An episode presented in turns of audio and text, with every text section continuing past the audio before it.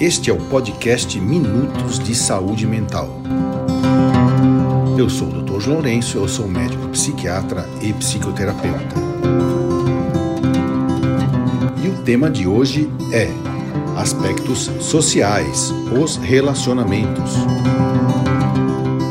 Vimos que temos os aspectos biológicos, né, os psicológicos, e hoje é, quarta-feira nós vamos falar sobre os aspectos sociais, que tem a ver com os relacionamentos. Claro, nós não somos só um cérebro e não somos também só um cérebro conversando conosco mesmo, através do nosso psiquismo é, isolado. Não, a gente se relaciona com as coisas, com as pessoas e os lugares em que participamos da vida. Portanto, nosso aspecto social é, está totalmente é, voltado para os nossos relacionamentos. E os nossos relacionamentos, a princípio, começam na própria família, um relacionamento muito próximo que começa com a nossa mãe, de maneira que quando ainda somos na tenra idade, a gente não tem ainda muita noção do nosso eu, consciência da nossa existência, e a gente acaba ficando um pouco confundido entre nós e a nossa própria mãe, de maneira que a gente não sabe exatamente qual é o limite, onde começa o nosso eu e o eu da nossa mãe, o que é muito comum e não é, não é doença, e isso faz parte do processo evolutivo.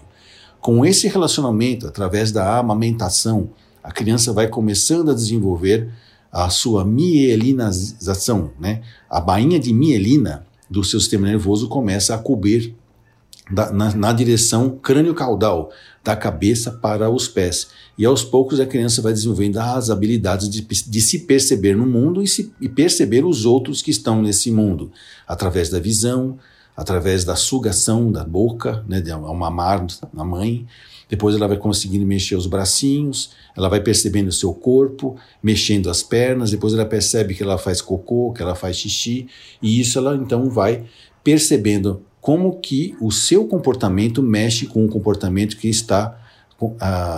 das pessoas que estão fora dela, principalmente a mãe. E essa maneira de como a mãe responde a isso vai ajudando essa criança a internalizar novos valores, novas maneiras de poder se perceber no mundo, principalmente em questão da sua autoestima e do seu amor próprio. Da família, claro, depois começa a aparecer outras figuras por detrás dessa figura materna, uma figura um pouco mais difícil, de voz mais grossa, de pele mais ráspera, e que tem um tom, uma tonalidade, uma maneira de lidar comigo diferente. Então eu percebo que existe então algo além da minha mãe, algo além do feminino, surgindo então aí a ideia da figura masculina que é o pai.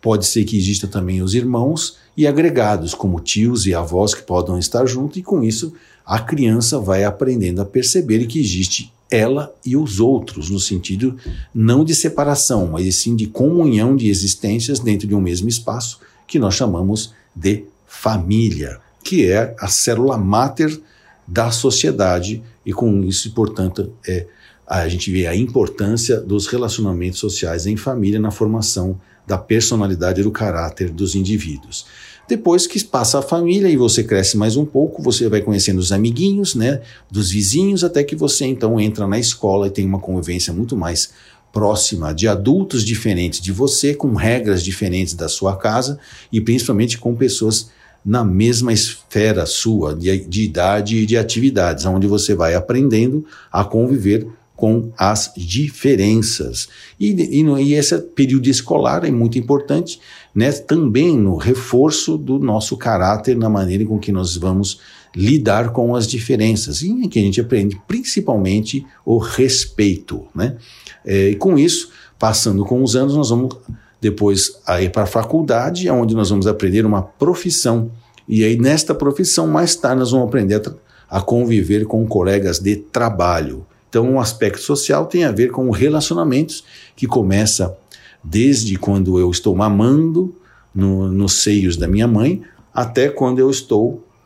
é, com os meus colegas de trabalho na troca de informações é, da, das próprias tecnologias que aprendemos para poder chegar a algum tipo de, é, é, de resultado do nosso trabalho. Então, essa fase social da saúde mental é muito importante e acidentes de percursos podem acontecer nesse processo onde eu não aprendo ou não internalizo as regras mínimas de convivência social que tem como base principalmente no respeito, aonde as diferenças são percebidas, mas não são vistas nem como ameaças, nem como subalternidade e nem como autoridade, e sim como uma convivência em paz em que cada um contribui com aquilo que lhe é possível.